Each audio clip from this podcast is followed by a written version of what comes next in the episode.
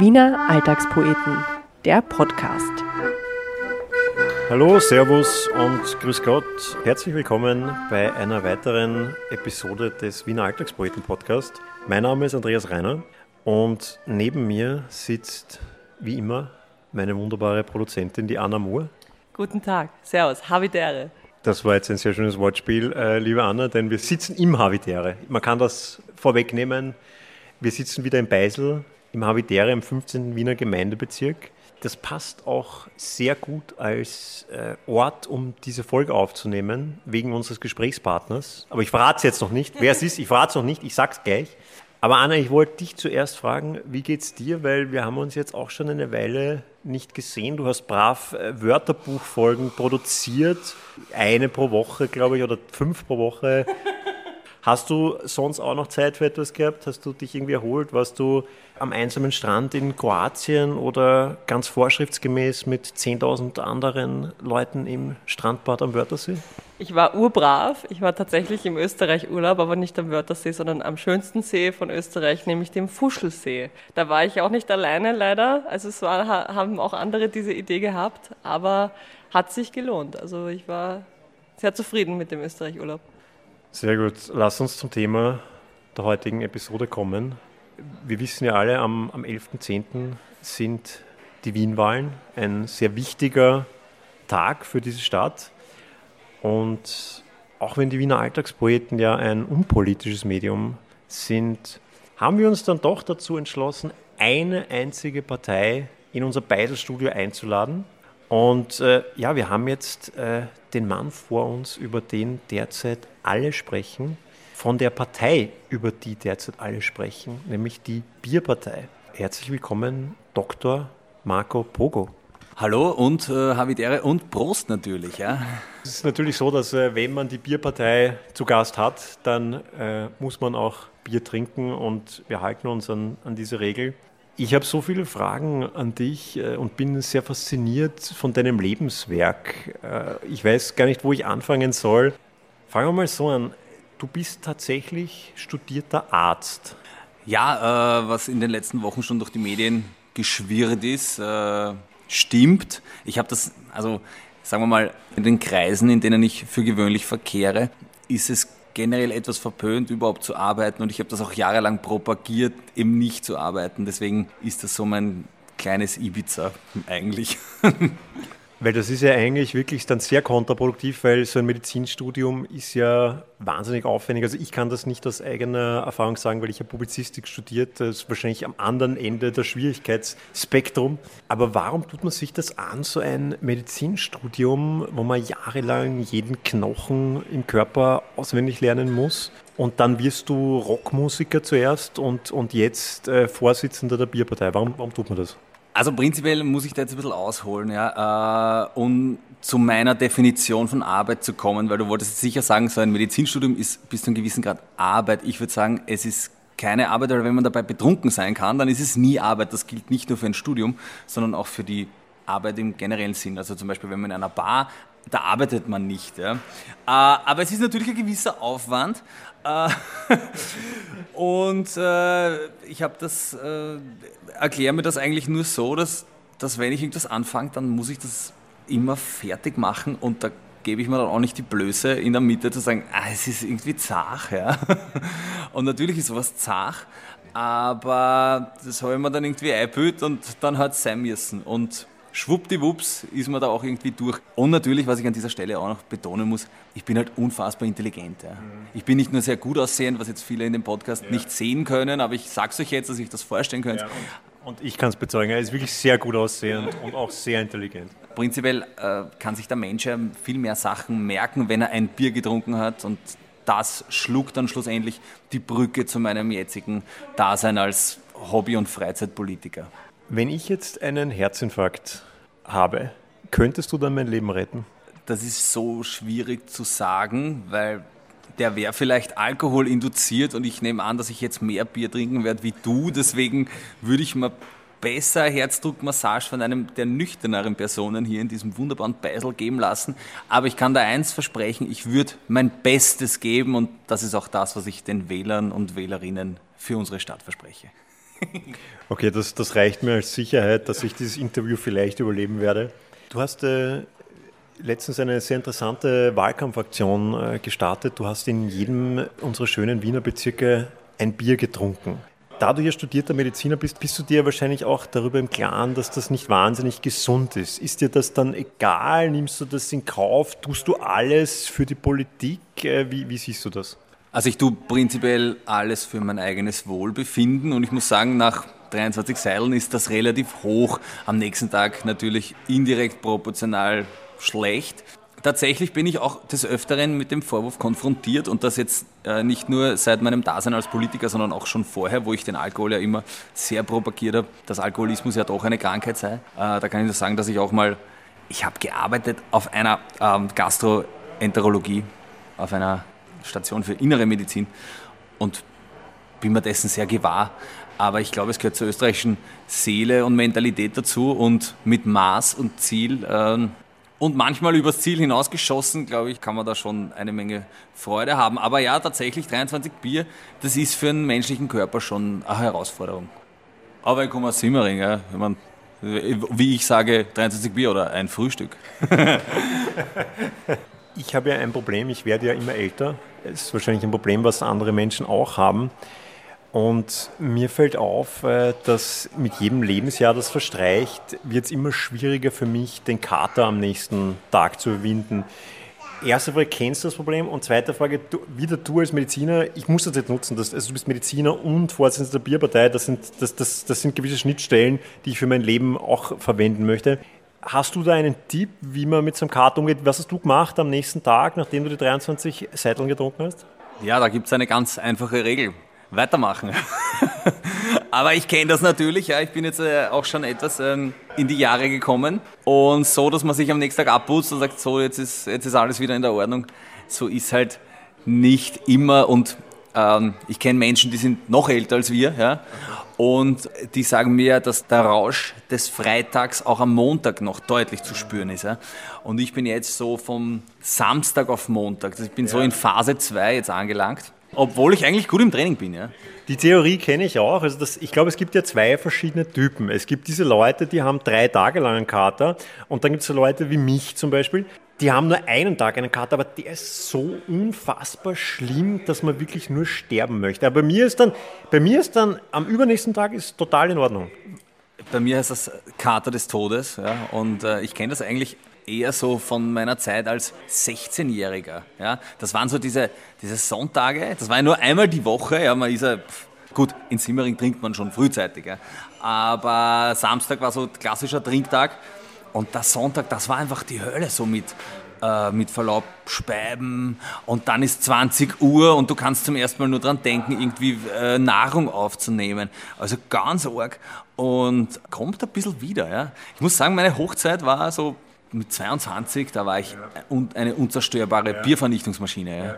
Ich kann mich auch, dieses Sonntag, die du erwähnt hast, ich kann mich da auch erinnern, dass du irgendwann, du wachst auf so um 14, 15 Uhr und du schaffst dann irgendwie noch ORF1 einzuschalten. Damals hat es kein Netflix gegeben und so weiter, ORF1. Und da war dann meistens Formel 1. Und ich interessiere mich gar nicht für Formel 1, aber du hast dann dieses Motorbrummen zwei Stunden gehabt, während du halt noch die Augen zugehabt hast und den Heinz Brüller, legendärer Kommentator. Äh, man weiß nicht, äh, warum er dann speibt, wegen am Saufen oder wegen Heinz Brüller. Ja. Ich vermisse ihn, muss ich ganz ehrlich sagen. Ich vermisse das auch, weil für mich war das wirklich so dieses Programm, was mich auch dann so Schritt für Schritt, Motorbrummen für Motorbrummen zurück in die Realität geholt hat. Das gibt es jetzt irgendwie nicht mehr. Also das finde ich, find ich auch schade. An dieser Stelle fällt mir der, ein legendärer Witz von Stermann und Grissemann ein. Aus den 90ern muss der gewesen sein. Vier Beschluss, Doppelpunkt. Wurz darf ohne Helm fahren. Der leider, dieser Witz ist leider total in Vergessenheit geraten, aber ich finde ihn noch immer gut. So wie auch Alexander Wurz in Vergessenheit geraten. Oder ist der jetzt, der ist bei RTL oder macht, glaube ich, kommentiert der jetzt ab und zu? Den haben sie irgend auf, auf irgendein Abstellgleis. aber er moderiert zumindest. Marco, warum bist du in die Politik gegangen? Gab es da ein bestimmtes Schlüsselerlebnis oder war das einfach eine Schnapsidee? Ich bin ein bisschen hineingestolpert, wie so in viele Dinge in meinem Leben. Also ähm, ganz am Beginn habe ich eine Nummer geschrieben, die hat einfach die Bierpartei geheißen. Und dann hat das eine Eigendynamik bekommen und das hat mir dann sehr gut gefallen. Ähm, und habe angefangen, meinen Schädel in äh, Wahlplakate rein zu retuschieren. Und nachdem ich ein begnadeter Photoshop äh, Künstler, muss ich fast sagen, an dieser Stelle bin, habe da immer mehr Gefallen dran gefunden und schlussendlich das äh, für mich sehr ernst genommen, auch aus einem Grund, dass ich mich selbst als Falschwähler sehe. Also ich war natürlich bei jeder Wahl äh, meines, meines Lebens, wo ich wahlberechtigt war, war ich auch, ja, äh, weil ich das als sehr wichtig erachte und habe bei mir selbst immer wieder das Phänomen festgestellt, dass ich einige was wähle, was immer relativ intuitiver, weil ich mal versucht habe, in den Wochen vorher ein Bild zu machen von der Parteienlandschaft und in Wahrheit keine Antwort fand. Und Monate später denke ich mir, na, na, hätte ich das nicht gemacht. Das war irgendwie falsch. Das fühlt sich jetzt nicht mehr richtig an, dieses Kreuzerl. Das war eigentlich fast immer so. Ja, äh, du wählst eine Partei und dann passiert irgendwas. Na, na. Also so ein bisschen äh, Unzufriedenheit. Natürlich gepaart mit maßloser Selbstüberschätzung, äh, in der Annahme, das kann ich auch. Und dann habe ich das mal ganz kurz nüchtern betrachtet und ich denke, dass äh, Politik ähm, im Prinzip sehr einfach ist und, und dass ich das besser könnte als die anderen und deswegen habe ich jetzt Ambitionen, das auch wirklich mal aktiv äh, auszuprobieren und in Wahrheit ist es ein, äh, eine Verwaltungsposition zum einen und ein, ein, ein, Wettkampf von Ideen. Wie kann man das Leben der Menschen verbessern? Und wenn ich dann zum Beispiel herkomme, vorgestern oder letzte Woche rausbrüll, hey, wir müssen die Schanikgärten offen halten, weil ich bin ja oft mit dem Vorwurf konfrontiert, das ist ja nur Blödsinn, was ich rede. Wir müssen die Schanikgärten offen lassen. Die Leute sollen nicht im Winter, wenn es stickig ist und alles und Corona und, und schieß mich dort, sollen, dann sollen es draußen stehen.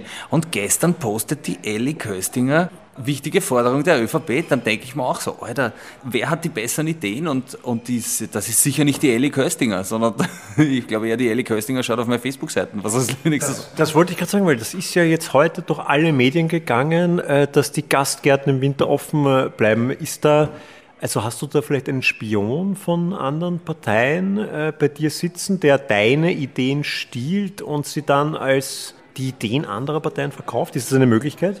Äh, ich habe in meinen Reihen natürlich einige lichtscheue Menschen, ja, das liegt aber vor allem eher an der Trunkenheit des Vortages und das sind keine Maulwürfe. Ich denke, dass im Moment, glaube ich, einige Parteien die Augen auf die, auf die Bierpartei gerichtet haben, nicht zuletzt, weil sie im Internet alle versagen. Ja.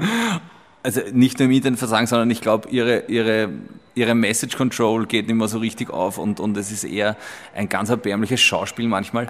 Und unterm Strich soll stehen, was bringt den Leuten was? Und das sollten, denke ich mal, die Interessen der, äh, der Parteifreunde nicht über den Interessen der Menschen stehen, ganz einfach. Du bist ja Nummer eins im Internet, kann man ganz verkürzt sagen. Du, du hast die meisten Interaktionen aller Parteien. Du hast es gerade gesagt, das ist ja ohne Geld. ohne Geld. ja. Wie ist das überhaupt möglich? Und Hast du nicht mal überlegt, du könntest ja wahrscheinlich sehr viel Geld verdienen, indem du jetzt zu einer anderen Partei gehst und denen dein Wissen verkaufst? Weil offenbar hast du mit Mark Zuckerberg ja irgendeinen Deal abgeschlossen oder er hat dir verraten, wie, wie man auf Facebook so erfolgreich wird. Möchtest du das nicht verkaufen? Ich glaube, da gibt es, das ist kein Geheimnis, da gibt es ganz einfache äh, ein einfaches Wort dafür und das ist Authentizität. Ja. Also ich glaube, ich könnte jetzt von der FPÖ angeheuert werden und Dominik Nepps Wahlkampf machen und ich meine, also wie, wie, soll ich den Typen verkaufen? Ich meine, das ist sowieso eine Vorgabe für sich jetzt schon mal. Ähm, ich glaube, die Leute haben die, die haben es ziemlich satt, diese immer gleichen Phrasengedresche, Worthülsen schlucken zu müssen. Und ich denke, es ist die Zeit für die Bierpartei, da auch mal aufzuräumen und ein bisschen Licht ins Dickicht dieses Polit-Schauspiels zu bringen. Das, das ist jetzt meine Mission gerade. Und nachdem Corona ist, muss ich auch nicht auf die Bühne, also wird Zeit. Ja. Mehr Hüsen statt Worthüsen. Genau, genau. Ja, ja, so, so circa, ja. Wenn du dann äh, tatsächlich, nehmen wir das mal an, ja, du bekommst die nötigen Stimmen, um in den Landtag dann einzuziehen. Ist das dann so wie Donald Trump, der ja, glaube ich, auch äh, selber am meisten schockiert war, wie er diese Wahl gewonnen hat? Ist das dann bei dir auch so, dass du dann äh, auch mal überlegen musst, was tust du jetzt eigentlich? Ich glaube, ich werde das Folgende machen. Dafür habe ich schon einen netten Spruch, nämlich einziehen und umrühren. Etwas Licht ins Dickicht dieses polit manchmal skandalösen Geschäfts zu bringen, ja, und äh, den Leuten vielleicht unser politisches System, ja, wie gesagt, ein bisschen, ein bisschen näher zu bringen. Deswegen ich, finde ich auch den Sonneborn irgendwie leibend, weil der bringt zum ersten Mal für mich als Bürger dieser EU greifbar, was in diesem EU-Parlament passiert. Ja? Und in Wahrheit weiß es ja niemand so richtig. Ja? Und was im Wiener Gemeinderat passiert, das weiß eigentlich überhaupt niemand. Ja? Und was dafür Kohle den Besitzer wechselt im Sinne von, da ist der Steuergeldzahler äh, äh, und da ist die politische Partei, die für einfach so viel Kohle rauszahlt und dann verschwindet das irgendwo. Das, ist, das sind so Vorgänge. Ich glaube, das kann man sich noch gar nicht vorstellen. Ich kann es mir auch nicht vorstellen und habe jetzt zum ersten Mal in meinem Leben so ein bisschen einen Einblick in, was ist Politik wirklich? Und es ist, glaube ich, ziemlich grindig. Ich glaube, es ist wirklich grindig. Sagen wir, du wärst Wiener Bürgermeister. Was wäre deine erste Amtshandlung? Ein Bierbrunnen. Also das ist ganz klar. Ich werde äh, die Infrastruktur des Wiener Hochstrahlbrunnens nützen, vernünftig nutzen. Der ist übrigens 1873 zu Ehren der ersten Wiener Hochquellleitung erbaut worden. Das kleiner Fun Fact. Ist das der am Schwarzenbergplatz? Ja, genau, genau. Und da würde ich Bier einfüllen, weil was will man an der lebenswertesten Stadt der Welt noch lebenswerter machen? Richtig, ein Bierbrunnen. Du hast ja vorhin gesagt, du möchtest, also wenn du, wenn du die nötigen Stimmen bekommst, dann möchtest du vor allem aufdecken. Also für mich hat sich das eher jetzt nach der Arbeit eines Journalisten angehört als der eines Politikers. Und was mich ja bei dir eigentlich am meisten beeindruckt hat von all diesen tollen Sachen, die du gemacht hast. Du wurdest interviewt von, ja, ich glaube, wir können uns darauf einigen, dem größten Journalisten Österreichs. Und ihr habt gemeinsam ein Bier getrunken. Ich glaube, du weißt, von wem ich spreche, oder? Ich nenne ihn ja liebevoll Onkel Wolfgang. Wie war's? Da muss ich jetzt, bevor ich zu, zu Onkel Wolfgang komme, ähm, muss ich noch ganz kurz einhaken. Jetzt nicht so in der Rolle des Journalisten, weil ich bin kein Journalist und, und verstehe von Journalismus. Auch, also ich bin kein Journalist, ganz einfach. Ja. Ähm, das, was ich halt einfach für mich persönlich als spannend erachtet habe, ist, das zu beleuchten, was da drin passiert. Und das muss nicht auf eine journalistische Art und Weise passieren, im ernsten Aufdeckerjournalismus, sondern ich glaube, sowas kann auch auf satirische, lustige Art und Weise auch geschehen. Und das wäre zumindest ein Anspruch, den ich an mich hätte, falls sowas passieren sollte, falls dieser Kasus eintritt. Äh, weil spätestens für mich, und da gibt es vielleicht äh, Leute, die das anders sehen, aber für mich, mir wäre nach drei Tagen herumgeblödelt vielleicht Fahrt. Und deswegen äh, denke ich, dass man die Zeit dann auch irgendwie sinnvoller nutzen kann und, und das heißt ja auch nicht, dass man nicht jeden Tag betrunken sein darf im Wiener Gemeinderat. Ich glaube, das haben andere Parteien wahrscheinlich schon vorgezeigt. Das ist das Einzige, was nicht überraschen würde, dass alle fett sind da drin. Ähm, ja, äh, es ist immer wieder schön, zu Wolfgang Fellner eingeladen zu werden, weil äh, ich sehe es inzwischen so wie eine Sitcom. Ja? Wolfgang Fellner trifft Marco Pogo. Wir sind jetzt in Staffel 2, Episode 3. Es gibt jedes Mal einen kleinen Cliffhanger. man weiß nicht, was passiert und ähm, man muss dennoch dazu sagen, dass äh, bei ihm alle vom Messias Kanzler abwärts ein- und ausgehen. Und es ist ein Riesenmedium. Das kann man gut oder schlecht finden. Es ist ein Riesenkanal. Ja.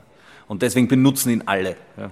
Es werden dich ja jede Menge Leute wählen. Das, glaube ich, kann man schon sagen die werden von den unterschiedlichsten Parteien vielleicht zu dir rübergehen. Vielleicht sind das auch Falschwähler, wie du dich vorher selber bezeichnet hast, die frustriert sind. Was machst du da jetzt, wenn dich Leute wählen, die vielleicht überhaupt nicht deine politische Gesinnung jetzt haben, die, weil ich meine, Bier trinken tun ja eigentlich alle Österreicher Also da, du, du, du, du richtest dich da ja an, an, an wirklich acht Millionen Menschen. Die Babys auch. Die Babys, auch die Babys, auch und gerade die Babys.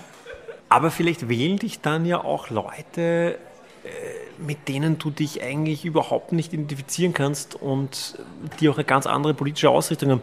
Wie schaffst du es dann, dass du die nicht enttäuscht? Ich glaube, es wäre äh, total sinnlos, Leute, die jetzt nicht meiner politischen Gesinnung angehören, von vorhinein auszuschließen als potenziell unbelehrbare Menschen und so. Ich glaube, jeder kann ein besserer Mensch werden, indem er Bierpartei wählt. Und wenn er vorher äh, auch Falschwähler war, obwohl er es nicht gewusst hat und einfach immer das Falsche gewählt hat, äh, wird er vielleicht äh, zum Positiven bekehrt und, und äh, das Leben ist ein lebenslanger Lernprozess und bei manchen kommt die Einsicht vielleicht später, dass Menschenfeindlichkeit, Ausgrenzung und Hass uns nirgendwo hinbringt. Das ist jetzt fast schon ein politisches Programm, was du jetzt gesagt hast. Also ich bin auch total überrascht von dem, was ich gerade gesagt habe, aber das liegt wohl am, am vierten Bier, ja. Also wir haben jetzt hier tatsächlich das erste Fragment des politischen Programmes der Bierpartei gehört. Ich hoffe, es kostet dich jetzt nicht viele potenzielle Wähler, die vielleicht eher mit Parteien liebäugeln aus dem, aus dem rechten politischen Spektrum. Kann natürlich sein, dass die das jetzt hören und, und enttäuscht sind, aber du, du stehst dazu, nehme ich an, oder?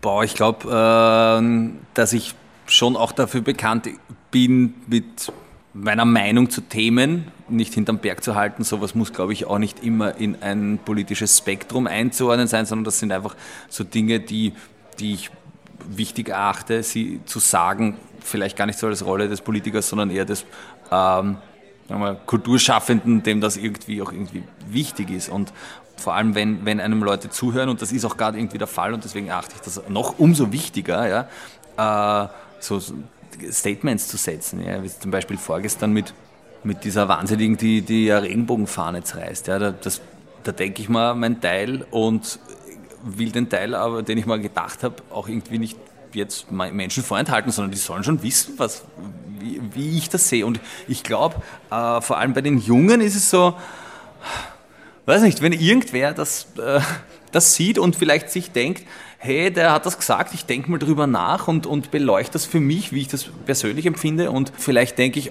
auch so, dass auch Menschen, äh, die äh, nicht dem klassischen äh, heterosexuellen Gefüge, wie sich unsere Gesellschaft vorstellt, zu entsprechen, trotzdem Teil unserer Gesellschaft sind. Das ist das, was die Dame auf der Bühne gesagt hat, sie sind nicht Teil unserer Gesellschaft, da bin ich sehr wohl der Meinung. Und ich glaube, das ist eine sehr vernünftige und menschliche Meinung. Und wenn man jemanden davon überzeugen kann, dass das so ist, dann glaube ich, wäre es schade, eine Meinung nicht zu sagen. Ich glaube, es, es, kostet vielleicht 10 Stimmen und es bringt wahrscheinlich 50 Stimmen dazu, wenn man sowas sagt. Ja. Also äh, nächstes politisches Statement, was wir da jetzt rausgehisselt haben. Du hast dich im Laufe dieses Interviews für Ausländer und für Homosexuelle geoutet. Dadurch bist du unwählbar für sicher 30 Prozent aller Österreicher geworden. Das musst du jetzt in Kauf nehmen, schätze ich mal, ja. Also mir reichen eh 60 Prozent für die absolute, ja. mehr. Was ist dann mit den restlichen 10 Prozent? Jetzt haben wir 30 Prozent, 60 Prozent, sind wir auf 90 Prozent, da sind dann noch 10 Prozent übrig geblieben. Ja, äh Hast du nicht vorher gesagt, so eine Partei für dich, das wäre auch eine Sache? Deshalb muss ich auch ganz ehrlich sagen, bin ich ja auch, äh, ich, ich sitze hier und zügle mich, weil ich eigentlich sehr wütend bin, dass du das vorweggenommen hast, weil ich wollte ja eigentlich die Wiener Alltagspoetenpartei gründen. Du hast jetzt die Bierpartei gegründet. Ich sehe große Überlappungen in unserem Parteiprogramm, muss ich ganz ehrlich sagen. Und finde aber, du machst es sehr gut. Deshalb äh, habe ich mir gedacht, okay, Kriegsbeil begraben, ist in Ordnung. Ja, möchte aber, wie gesagt, äh, auf jeden Fall berücksichtigt werden, wenn du dann äh, diverse politische Ämter in diesem Land ausübst, vor allem die gut bezahlten. Also vor allem, wenn es ums Geld geht, bitte mich anrufen. Generell Wiener Alltagspoeten äh, als Partei kann ich mir ganz gut vorstellen. Der Name wäre schlecht, das wäre Wappö. Das klingt irgendwie wie Wappler und, und weiß nicht, ob das so gut kommt. Aber natürlich, wenn du, angenommen, du wirst jetzt eigene politische Bestrebungen anstreben, dann wäre das so ein bisschen FPÖ gegen BZÖ, sage ich jetzt mal. Nicht THC, ja. sondern BZÖ. Ich bin ja großer BZÖ-Fan. Aber ja. erst seitdem ich sie bei der letzten Nationalratswahl geschlagen habe und siebenmal so viele Stimmen bekommen habe wie das BZÖ. Wir könnten das ja auch dann so inszenieren, so wie beim Wrestling, so, so Bruderkampf. Und vielleicht würden wir dann ja auch beide profitieren und dann in Wahrheit noch viel mehr Stimmen bekommen, als du wahrscheinlich eh schon absahnen wirst. Das heißt, ich 60, du 10, dann sind wir laut Blümel auf sicher 85 Prozent. Ja, habe ich nachgerechnet, stimmt. Ja. Äh, reicht für die, für die absolute Minderheit. Ich glaube, wir haben einen Deal. Was ich ja bei dir so bewundernswert finde, ist, du, du warst Rockstar. Ähm, Frauen haben BHs auf die Bühne geworfen, wollen alle mit dir schlafen. Und du hast das dann aufgegeben, um Politiker zu werden. Warum? Ja, äh, das stimmt. Ähm, es ist tatsächlich so, dass äh, da habe ich letztens eine Studie gelesen auf Tinder, also über Tinder, nicht ich habe eine Studie auf Tinder gelesen, das war relativ unakademisch, aber äh, eine Studie über die Attraktivität von, von Berufsgruppen auf Tinder, wo man eher nach rechts oder nach links swiped. Und da ist so der, der Rockstar ist wahrscheinlich ganz weit oben, ja. Äh, der Arzt relativ nahe dem Ganzen und das aller, allerletzte ist der Politiker. Also der ist wirklich der, der 15 Prozent wischen, wenn steht äh, Politiker überhaupt in die Richtung ja, ja, den schaue ich mir näher an. Also aus Gründen der Attraktivität, das kann man mir nicht vorwerfen, weil Politiker ist, glaube ich, ein ganz schlimmer Beruf, aber ich bin ein Mann der Extreme und äh, ich will den Nervenkitzel und ich will auf HC Strache treffen. Ich habe ihn einmal gesehen, er hat mich freundlich grüßt, aber ich brauche die TV-Konfrontation jetzt. Also wenn du HC Strache näher kennst, bitte sag's ihm. Ich komme auch aus Klosterneuburg. Wir teilen quasi denselben fast denselben Wohnsitz. Ähm, meine, ich bin dort aufgewachsen, aber ich bin schon lange nicht mehr dort. Und er, ich weiß nicht, ob er jetzt noch dort lebt, das weiß man ja auch nicht. Das, es ist alles so, so mysteriös bei Strache. Ich verstehe das, äh, für mich ist Strache auch eine, eine, eine Kunstfigur. Ich glaube, dass das gar kein Mensch ist. Ich glaube, das ist so ein, ein Kunstprojekt ich habe das schon im letzten Wahlkampf, ich spreche jetzt auch schon so von Wahlkämpfen, war ich auch der Meinung, dass spätestens nach der Nationalratswahl sofort die große Kabaretttour von Uschi Stenzel und Norbert Hofer rauskommt. Ja? Dass das eigentlich so, haha, mega Gag und das sind die Termine und alles sofort ausverkauft. Das ist irgendwie nicht passiert. Mich hat gestern ein renommierter österreichischer äh, Kulturschaffender, äh, ein guter Freund von mir, angerufen und hat das ziemlich in der gleichen Art und Weise gesagt wie du gerade der Strache ist eine Kunstfigur. Das ist ein Wahnsinn. Hast du den lieber ein Haus im Grünen als einen Grünen im Haus angehört? Das, das fällt da ja nicht so einfach ein. Ja? Da, muss da, schon, da muss schon irgendwie ein,